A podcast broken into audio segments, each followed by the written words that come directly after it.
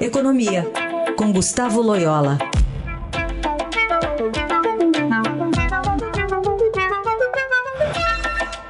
Loyola, bom dia. Bom dia.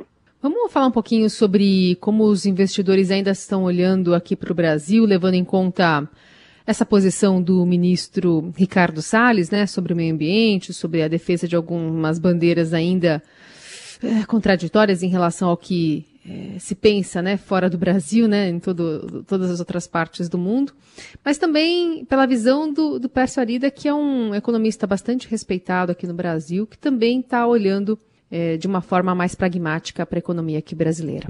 Bom, é, é, eu acho que é, é, isso mesmo, quer dizer, eu acho que o, o Pércio usou o termo correto. O Brasil está virando um párea né, nessa questão ambiental.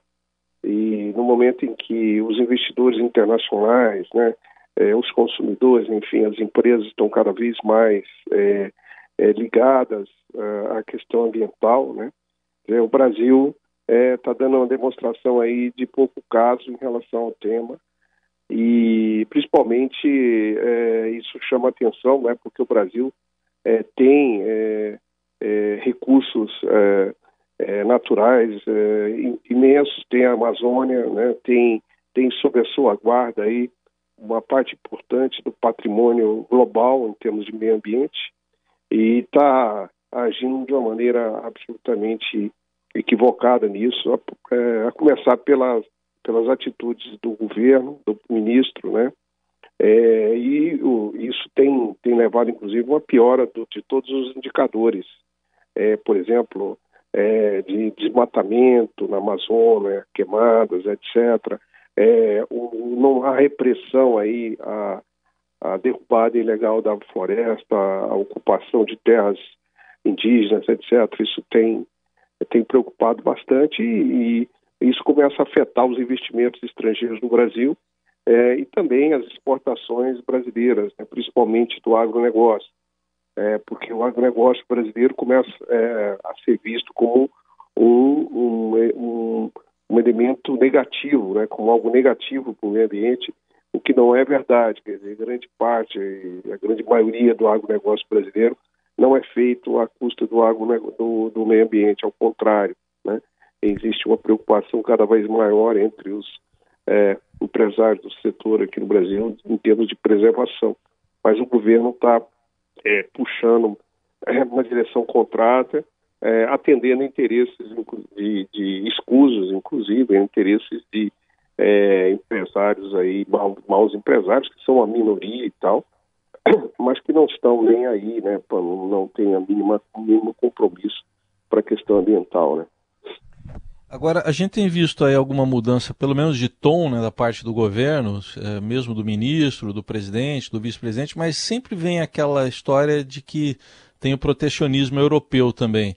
É, isso ainda cola, é, esse tipo de argumento? Não, eu, não, eu, eu acho que não, não cola não, Ras. Quer dizer, é, claro que existe o protecionismo. Claro que, na medida que o país deixa um flanco exposto desse tamanho, isso é utilizado pelos aqueles que querem denegrir o nosso, o nosso agronegócio, que querem prejudicar as exportações, que querem prejudicar, por exemplo, o próprio acordo é, do Mercosul com a comunidade europeia, né? Então tem, sempre aparecem os oportunistas para aproveitarem das nossas uh, fraquezas, dos nossos erros, mas isso não significa que a gente não esteja errando, né? E, e, e não adianta só criticar os europeus, porque são protecionistas eventualmente, né?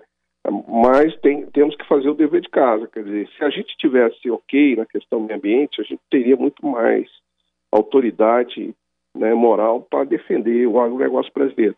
E vamos lembrar que esse protecionismo na Europa não é uma questão unânime. Na realidade, o protecionismo vem de alguns de setores ligados à produção, mas os consumidores europeus, eles não são protecionistas, eles querem o melhor para si. Então, se nós conseguirmos ofertar um produto para eles é, de qualidade, mais barato e que alie isso ao, ao, ao compromisso com respeito ao meio ambiente, é, é, esse, vai haver essa demanda né, na, na, Europa e a gente vai acabar conseguindo é, ultrapassar é, essas pressões é, protecionistas. Né? Muito bem. Esse é Gustavo Loyola, que volta na quarta-feira aqui ao Jornal Dourado. Loyola, obrigada. Boa semana. Boa semana a todos. Até quarta.